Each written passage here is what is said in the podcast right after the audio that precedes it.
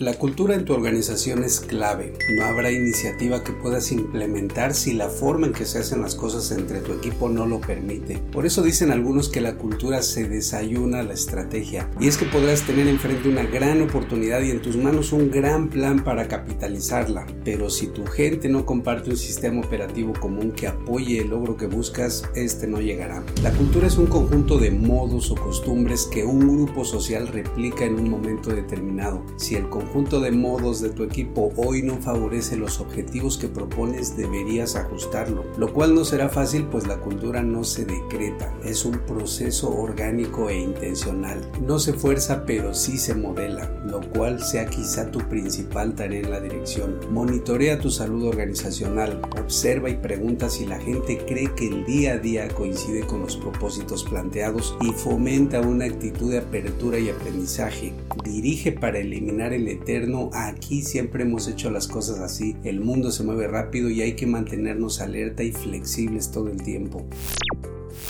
Como todo director o directora, establece los objetivos pero también las pautas de comportamiento que quieras que se den en tu organización. Diseña un código, un grupo compacto de valores. Hazlo preferentemente de forma colectiva y asegúrate de que se traduzca en acciones, especialmente tuyas y de quienes tengan mando. Tus valores pueden ser aspiracionales pero deben ser ante todo específicos y acordes al momento que vive tu negocio. Si este recién inicia o es una empresa establecida pero que está innovando, podrías incluso adoptar ciertos valores especiales. Siempre valoraremos la eficiencia, pero quizá hoy necesitemos velocidad y esta suele traer desperdicio o desorden y eso se puede aceptar en ciertos momentos. Eso sí, evita seguir modas. No todas las organizaciones asimilamos igual la tecnología ni respondemos a la urgencia climática de la misma forma. Define los valores que mejor funcionen para tu organización y sal de tu oficina a validar que así sea. Habla con la gente, haz que la tuya sea una cultura genuina y verificable. Sabrás que es la correcta si mientras ayuda al logro de los resultados hace sentir a las personas que están en el lugar adecuado.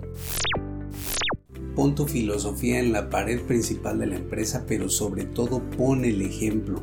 Nada impactará más en tu cultura organizacional. Si tu gente no se comporta como esperas, mira primero al espejo. La cultura, como una gelatina, toma la forma del molde y el principal artista de tal molde eres tú. Serán tus acciones y no tus declaraciones lo que hará comportarse y actuar a tu equipo en consecuencia. Se dice que una señora llevó a su hijo con Gandhi para que éste le dijera al niño que ya no comiera azúcar. Gandhi les pidió que regresaran unos días después. La madre extrañada se fue y cuando volvió, Gandhi finalmente le dijo al niño no comas azúcar. La mujer le agradeció, pero no dejó de preguntarle por qué para decir algo tan sencillo los hizo esperar dos semanas. Aquel ejemplar líder le respondió, porque en esos días yo también comía azúcar. Sé congruente y consistente con la forma en que quieras que todos se desempeñen en tu organización. Eres un director, una directora, nos influye mucho lo que hagas. El comportamiento que quieras ver en los demás, inicia en ti. Hazlo con maestría.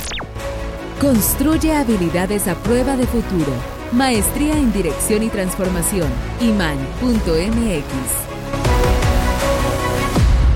Eman Business School.